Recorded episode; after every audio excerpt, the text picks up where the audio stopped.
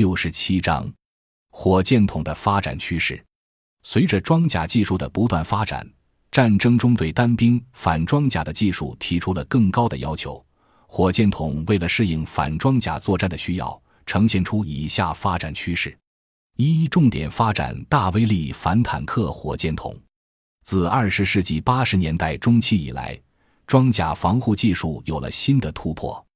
为了与之相抗衡，各国十分重视发展大威力反坦克火箭筒。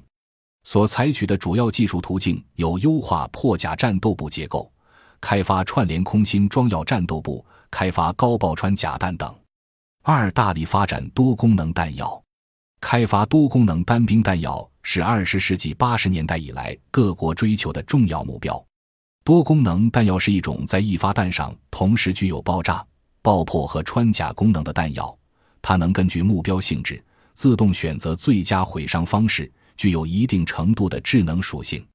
如美国 Small 八三毫米火箭筒配用的 Mk 幺幺八式高爆火箭弹，利用自动辨别目标物质密度的引爆装置，遇到硬目标能瞬时起爆，遇到软目标能延迟到目标内部起爆。美国 AI 公司研制的反坦克杀伤两用火箭弹。内含钨合金件型穿甲弹，已成为美国 SMD 式八十三毫米火箭筒的新型主用弹药。三、采用遥感自控技术开发智能火箭筒。法国研制的阿帕杰克斯自主式反坦克武器，是阿皮拉斯一百一十二毫米火箭筒与探测火控系统的综合体。它能识别目标类型，能自动搜寻、捕捉和摧毁目标。四、应用光机。